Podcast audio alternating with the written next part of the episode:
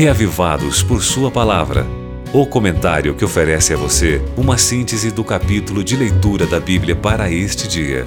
Apresentação: Pastor Valdeci Júnior. E aí, meu querido amigo ouvinte, tudo bem com você? Você já leu o texto bíblico proposto para hoje? Eu espero que sim, que você já tenha lido. Ou, se não leu, eu espero que pelo menos com certeza você vá ler.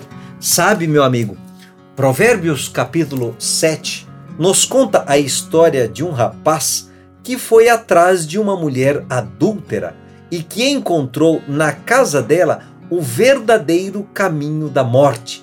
E, completando a história, o capítulo traz os conselhos de advertência contra o adultério e a prostituição. Então, para reforçar o assunto da leitura bíblica de hoje, eu quero falar aqui um pouquinho para você sobre o que mais, assim, algumas coisas mais fora do livro de Provérbios nós podemos encontrar na Bíblia sobre o adultério. Veja bem, a maior regra moral da Bíblia, que são os dez mandamentos, proíbe o adultério ali em Êxodo capítulo 20, verso 14.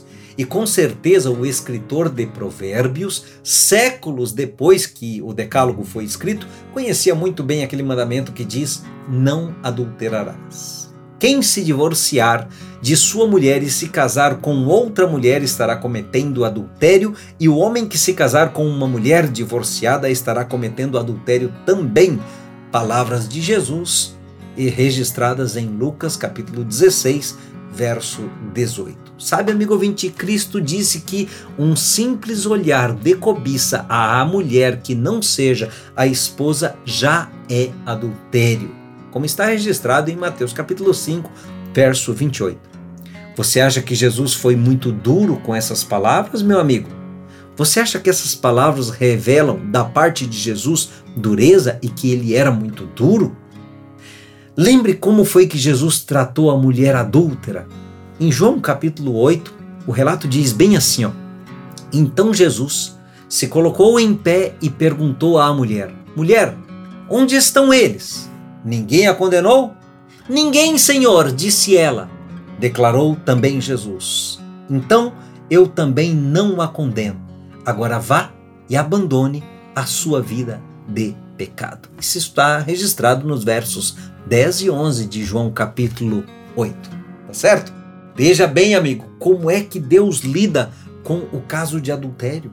Vá e não peques mais, porque no fundo, no fundo, a vontade de Deus para nós é que nós evitemos a imoralidade sexual.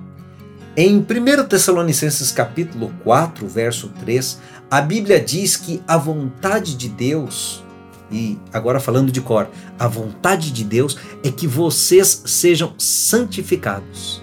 Dois pontos. Abstenham-se da imoralidade sexual. E quem ouve os conselhos do Senhor prospera. Por isso, ouça hoje os conselhos de Provérbios, capítulo 7, que com certeza podem nos livrar do caminho da morte, tá certo? Então tá combinado. Um beijo no seu coração e que Jesus lhe abençoe ricamente. Você ouviu Reavivados por Sua Palavra, com o pastor Valdeci Júnior.